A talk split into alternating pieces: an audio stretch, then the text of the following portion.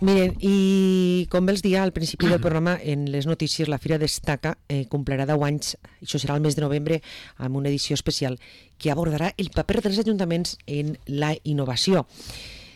Tenim així al director, al director de la Càtedra d'Innovació Ceràmica Ciutat de Vilareal, Juan Cardà. Bon dia. Hola, bon dia.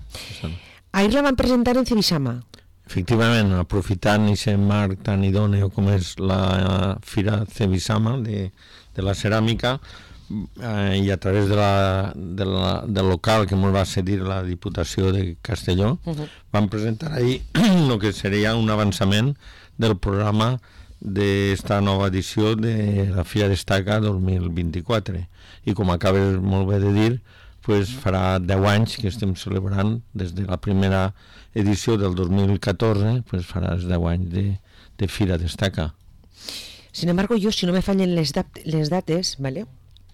la participació dels municipis que formen part de la xarxa Impulso de Ciutats de la Ciència i Innovació, eh, a un Vilareal té una distinció des del 2011. Efectivament. Quan se constituís la claro. càtedra, claro, eh, claro. Coincidís en el recent nombrament sí. de la ciutat de Vilareal com a, com a ciutat de la innovació, de la ciència uh -huh. i la innovació, uh -huh i perteneix automàticament a aquesta xarxa que és la red d'impulso de ciutats innovadores. Clar, perquè eh, Juan, eh, vostè és d'ací de la ciutat de Vilareal i quan veuen que d'alguna manera s'aposta per aquesta innovació eh, pues, què vol que li diga? Diu que nadie es profeta en su tierra, però en este cas sí que recurreixen a un ciutadà de Vilareal per a ser el director de la càtedra. Sí, efectivament pues, van donar una sèrie de circumstàncies, no? El ser pertenèixer a aquesta ciutat, vull dir que jo sóc un més, un ciutadà més, i, però n'hi ha molts més companys també i, i realment eh, químics excel·lents, també en, companys allà a la universitat, però bueno, va donar circumstància d'aquesta passió que jo tinc per la, per la ciència en la ceràmica, en els materials ceràmics, i també coincidint que en aquest moment pues, n'hi havia un rector, el professor Vicent Climent, que era de l'àrea també científica com jo i que té un coneixement des de períodes antes de la universitat, de la UGI, en períodes del col·legi universitari. I confluint tot això, eh, confluint en un nomenament de la ciutat de la innovació, com acabem de comentar, uh -huh. pues, eh, es va veure ideal apropar la universitat a la ciutat de Vilareal i, i entonces van, vaig tindre aquest honor no? de que me proposaren a mi dirigir aquesta càtedra, no? Era una manera de, ja te dic, de trasladar eh, la, la universitat, apropar-la així a la ciutat de Vilareal i dins de, dels objectius era que la seu de la càtedra estigués així en Vilareal també. I també ens apunten que en aquest moment eh, deixa de col·laborar eh, la Universitat Jaume I per a treballar junts, és a dir, ja no era col·laborada, sinó un treball conjunt, no? Efectivament, el fet d'estar de, així, nosaltres en ciències sempre diem la teoria de les col·lisions, no? Eh, fa que col·lisiones, no?, més en, en la gent, en l'entorn, i, i això pues, origina més sinergies. Què tindrem... Eh, bueno, Eh, cal dir, eh, per repassar un poc, no? que també s'ha de parlar d'això destaca en ruta i recordar eh, hasta en estos 10 anys a un estat. Sí, efectivament, eh, jo crec per la càtedra uh -huh. que se constituís al voltant del nomenament de la ciutat de la innovació el desenvolupar aquesta fira un poc particular, que no, desgraciadament no, no abunda molt en, en el marc nacional, uh -huh. eh, una fira dirigida a lo que és la ciència i la investigació i la tercera pata, tan important com les primeres, i la divulgació i, i foment de passió científica en els jovenets que no n'hi ha que perdre de vista i la fira destaca dirigida d'ells, no? que uh -huh. també està en paral·lel pues això i és, és molt important de cara a que socialitzem el coneixement. Moltes vegades jo dic, és que treballem en les universitats, en els centres tecnològics, perquè siguem com un convent de clausura, que estem enclaustrats allà dins, que en quan en quan traiem aquestes notícies, però dins de, de publicacions científiques, que això arriba poc, molt poc al nostre entorn social. Per tant, esta Fira Destaca és una finestra de aproximar-nos, una, al món industrial, el primer beneficiari, i dos, a la societat per a que ens conega, perquè sàpia què és el que se cou dins d'aquest convent de clausura que denominem el campus universitari, el campus acadèmic. En este cas eh, han estat en ruta en Vinaròs, en la Vall, en Oropesa, en l'Alcora... Efectivament. Com molt bé comentes, a partir de l'any 2017 ja portàvem tres anys de Fira d'Esteca, el propi rector, el professor Vicent Climent, va dir, bueno, diu, per què aquesta fira, Juan, no intenteu també traslladar-la a les seus que té representades la Universitat Jaume I arrel de tota la comarca de Castelló. I diu, per què no es comencem per la zona nord, en Vinaròs, que uh -huh. tenim una seu allí, i podem fer una edició més resumida, però continuant en aquesta línia, no? Jo crec que va ser una idea molt acertada, la veritat, i vam començar en Vinaròs, eh? vam tindre també molt de suport en, en, en l'Ajuntament de, de Vinaròs en aquells moments també, i allí se va celebrar la primera Fira d'Estaca en Ruta, en el 2017. Edicions que aprofitaven els anys impars, perquè els anys pars és la Fira d'Estaca grossa, la forta, que fem així en Vilareal, per en aquests anys impars portar-la arrel de les comarques castellonenses. La segona edició la van traslladar més al sud, en, en la Vall d'Usó, a continuació ens vam anar a l'est, a, a Europesa, a Orpesa i aquesta última edició l'han fet en l'interior, en el Cora, en el propi cor també de la ceràmica. Uh -huh. eh, este event, el del 10, el del 10 aniversari, el que um, se farà en novembre, quines novetats podrem veure o què és el que podem veure eh, que farà que siga un acte que celebri i se 10 aniversari. Sí, eh, les dates concretes estem fijant ja el 6, 7 i 8 de novembre. Sempre intentem apropar-nos a lo que denominem la Setmana de la Ciència. Eh, al fin i al cap, tot el mes de novembre està molt dedicat a fer moltíssimes celebracions en, de cara a la divulgació científica. Per tant, estem marcant un dimecres, un dijous i un divendres i sí que volem donar-li aquesta nou, eh, no, no, nova volta, no? coneixent ja totes les experiències dels anys darrere. Una d'elles, com has dit, fer un balanç no? de què han significat 10 anys de Fira Destaca, quines, quines qüestions s'han pogut, quins eh, logros s'han pogut aconseguir, etc. No? Això és una. L'altra, com dies, dins de la xarxa de per la innovació. Pensa que d'aquestes poblacions que hem dit que han fet la fira destacar ruta, els s'ha nombrat també, algunes d'elles que ho han sol·licitat, fàcilment s'ha nombrat també com a ciutat de la innovació. És el cas d'Europesa, el cas, crec, de Vinaròs, si sí. no, si no m'enganye, etc. no? És a dir, quina coincidència no? que han, han portat la Fira Destaca han pogut aconseguir també ser reconegudes per al Ministeri en aquesta red perquè s'integren en aquesta xarxa de ciutats per la innovació. bueno, dit això, volem fer també un poquet de manifest d'aquest encontre de okay. ciutats per la innovació que puguem fer així. Eh, I l'altra qüestió seria promoure i donar-li més visibilitat a lo que són iniciatives iniciatives emprenedores de l'emprendedorisme a través de les startups i les spin-off. Sempre que hi ha una participació d'un centre univers universitari, com pot ser la nostra UGI, pues, se constituir una spin-off i si hi ha una iniciativa en la qual no hi ha participació de nivell públic, pues, quedaria com una startup. Però amb, però les, dos, les dues fórmules són vàlides les dos eh, de cara a promoure iniciatives i sobretot de gent jove. I ahir contem en col·laboracions tant de l'Espaitec, el parc tecnològic que tenim nosaltres en la UGI, eh, comptarem també amb l'ajuda de SECOT, que és l'organització de mentorització pels joves emprenedors. Volem comptar en la Fundació Globalis, que la tenim així en Vilareal, uh -huh. i la Fundació Caixa Rural, que també està prenent un activisme i vull resaltar i donar l'enhorabona també per aquesta activitat tan forta que estan portant. A més, hi ha tres estaments, el CEI, eh, com és el CEI, és la Societat Tècnic Ceràmics, etc. No?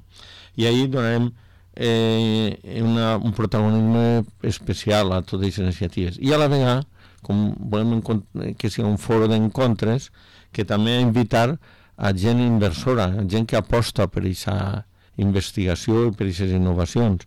D'aquesta manera, pues, gent que s'encarreguen de, de fer mecenatges no? de, i gent inversora, ja professionals. Eh? Invitarem i farem encontres de tal manera que n'hi ha un espai on les empreses d'innovació expliquen una mica dels seus projectes i que també es puguen escoltar i els grups d'inversió que anem a invitar a que vinguen. I, i l'altra qüestió és que el nostre ADN són els materials, particularment els materials ceràmics, i també volem veure com la crisi que tenim en el sector, el sector nostre ceràmic, eh, pot anar eh, enfrontant-se en diverses línies. Sí. Una ja les coneixem, la forta competitivitat que tenen per la globalització, no? que ens entren productes així a preus que així eh, de venda, si ens costa la seva fabric, eh, preu de cost de fabricació. Uh -huh. Per l'altra qüestió, el cost d'energia, de, pues ahí estem treballant els temes de recursos energètics, medioambientals, de com podem ahorrar àuia, com podem ahorrar matèries primes, perquè la matèria prima també és un problema, el aconseguir-la i tal, i sobretot eh, també buscar noves aplicacions i noves funcionalitats en els materials ceràmics. No és el mateix, estem fent molt bé ja, al cap de tants anys, estem produint productes d'alta tecnologia, ceràmiques, baldoses ceràmiques, que el paper de moment que li estem ficant és un revestiment, bé siga del sol o bé siga de la paret. Uh -huh. Però la ceràmica, a més de, de, de xapar una paret i, i decorar-la, i la decorem estupendament, el decoratge extraordinari, és bonic, pot tenir més funcions. Lamentablement hem viscut unes desgràcies molt importants en València, no? S'ha incendiat un edifici i, i ens donem compte que era un edifici revestit per metal, en aquest cas un metal com l'alumini, un sí. metal també tecnològic sí. molt interessant, uh -huh. té propietats extraordinàries, és un metal lleuger, un metal en certa resistència, però és un gran conductor tèrmic uh -huh. i un punt de fusió relativament baix comparat a una ceràmica eh, nosaltres tenim capacitats de fer laminats ceràmics, laminats ceràmics extraordinàriament grans, de 3 metres, l'altre dia en exposicions en la fira, veus grans laminats ceràmics, són lleugers de pes, són materials d'alta resistència, però a més són barreres tèrmiques. Ells no són conductors tèrmics, l'alumini és un gran conductor tèrmic, la ceràmica no, és una barrera tèrmica. I és una bondat. La segona és la seva estabilitat tèrmica si un, l'alumini té un punt de fusió de 600 i pico graus, crec que són 600, al voltant dels 660, la ceràmica podem encontrar-la que poden pujar a temperatures extraordinàriament altes, de 1.300, 1.400 o 1.500 graus, imagina't. Sí, sí. A més, en tots els condicionaments que estem desenvolupant, nosaltres podem decorar-la, però a més gastant pintures que diuen que reflegen el calor de la radiació, el que se diuen en anglès pink eh, cool pigments, traduir serien en castellà pigmentos fríos, és dir, que ens podrien també reflejar la llum i refrigerar més l'edifici. El sistema se pot incorporar i els laminats ceràmics molt més estables, com vos dia, i en certa manera evitar que se propague, jo no dia que s'evite l'accident, però si ens ha sigut, i per ahir estan els estudiosos per averiguar per quin motiu s'ha ocorrit, però sí per almenys evitar aquesta propagació Clar. tan ràpida no? que, mm. com ha ocorrit. Tenint la bondat i tenint les condicions de la ceràmica, és trist que no se faci més ús d'aquesta ceràmica.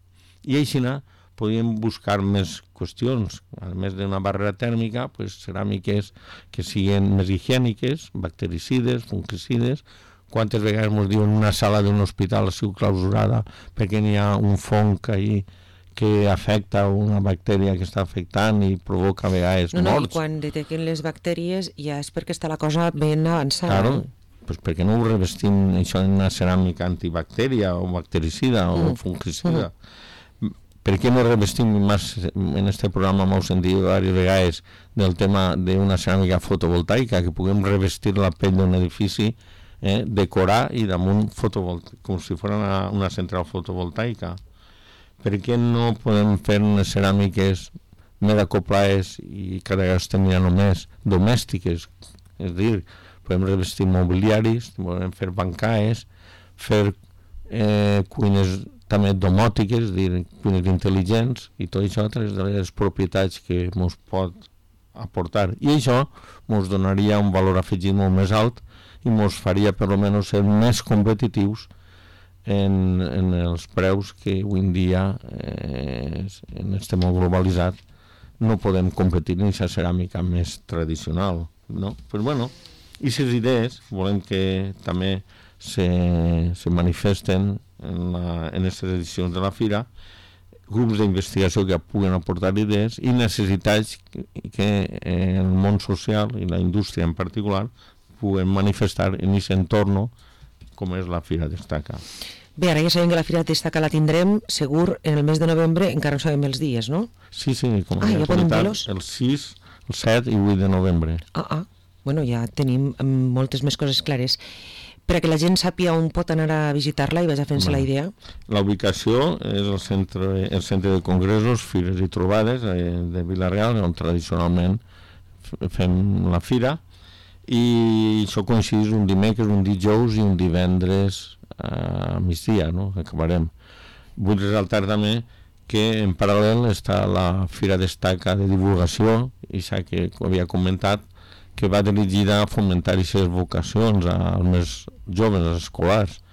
Ahir sempre hi ha una participació molt massiva, estem parlant del voltant de 800 o 1.000 escolars que venen a veure-nos perquè sí enriquecedores són visites guiades a través de tallers que ens anem preparant i això ens obliga que siga aquesta fira al llarg de tota la setmana per capacitat, perquè cada dia ens demanen més visites, no sols els centres escolars d'ací del, del poble de Vilareal, sinó també de, de l'entorn, de poblacions del nostre voltant. Uh -huh.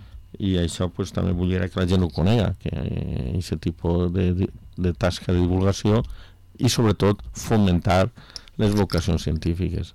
Anecdòticament sempre dic que quan venen els xiquets, els més jovenets, allí es preguntes quan els agradaria ser futbolistes. Bueno, majoritàriament tots alcen la mà quan es diu quan volen ser científics? N'hi ha poquets.